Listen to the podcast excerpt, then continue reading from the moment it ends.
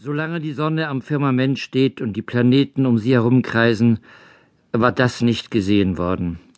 Dass der Mensch sich auf den Kopf, das ist, auf den Gedanken stellt und die Wirklichkeit nach diesem erbaut.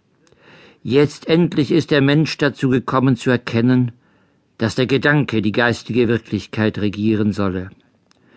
Es war dies somit ein herrlicher Sonnenaufgang. Alle denkenden Wesen haben die Epoche der französischen Revolution mitgefeiert.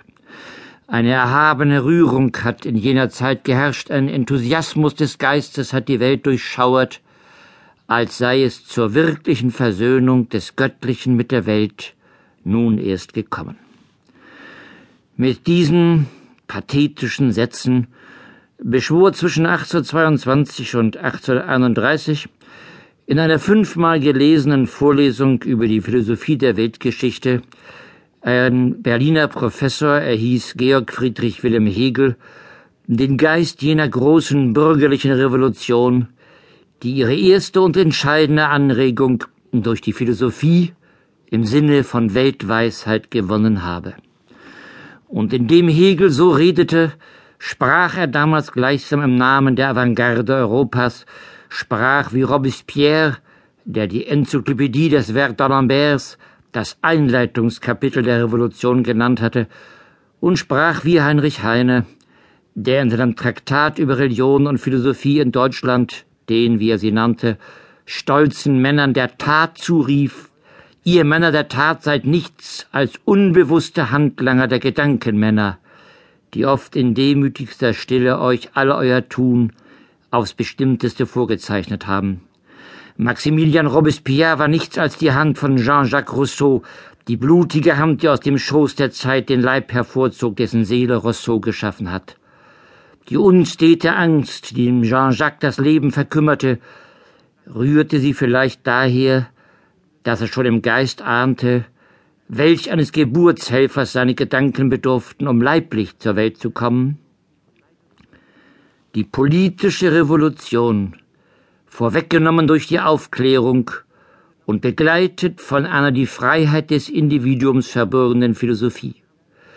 Unter diesem Aspekt haben Poeten und Philosophen in Deutschland die französische Revolution als ihre Revolution begriffen, hat Fichte mit dem Blick auf die Pariser Ereignisse seine Lehre das erste System der Freiheit genannt hat Heine den großen Zerstörer im Reiche der Gedanken, ein Philosophen mit dem Scharfrichterschwert Immanuel Kant, als den Mann bezeichnet, der an Terrorismus den Maximilian Robespierre weit überträfe.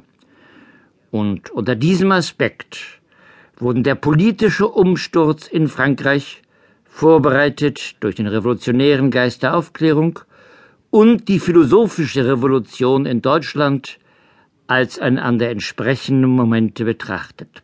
Doppelrevolution. Französische Praxis und deutsche Theorie im Sinne einer Kulturrevolution. Kantische, fichtische, schellingsche Philosophie noch einmal ein Blick in Hegels Berliner Hörsaal, Kantische, fichtische, schellingsche Philosophie. In diesen Philosophien ist die Revolution als in der Form des Gedankens niedergelegt und ausgesprochen, zu welcher der Geist in der letzten Zeit in Deutschland vorgeschritten ist. An dieser großen Epoche haben nur zwei Völker teilgenommen, das Deutsche und das Französische. Revolution in der philosophischen Welt als eine Art von Parallelaktion zur gesellschaftsverändernden Revolte in Frankreich. Theoretische Abstraktion als Aufgabe der Deutschen. Dienlich das Praktischwerden der Vernunft zu befördern. Wie immer man solche hochidealistischen Spekulationen bewerten mag, als Bekenntnis zur konkreten politischen Utopie oder als Ausdruck politischer Ohnmacht, die im Reich des Geistes kompensiert werden sollte, wie immer man den Begriff philosophische Revolution bewertet, eins ist gewiss. Es gibt, meine Damen und Herren, kein Ereignis in der Geschichte, das die deutsche Intelligenz so provoziert und zu so unterschiedlichem und immer leidenschaftlichen Engagement dafür und dagegen herausgefordert hat, wie gerade die französische Revolution. Zweimal zwischen dem Beginn der Neuzeit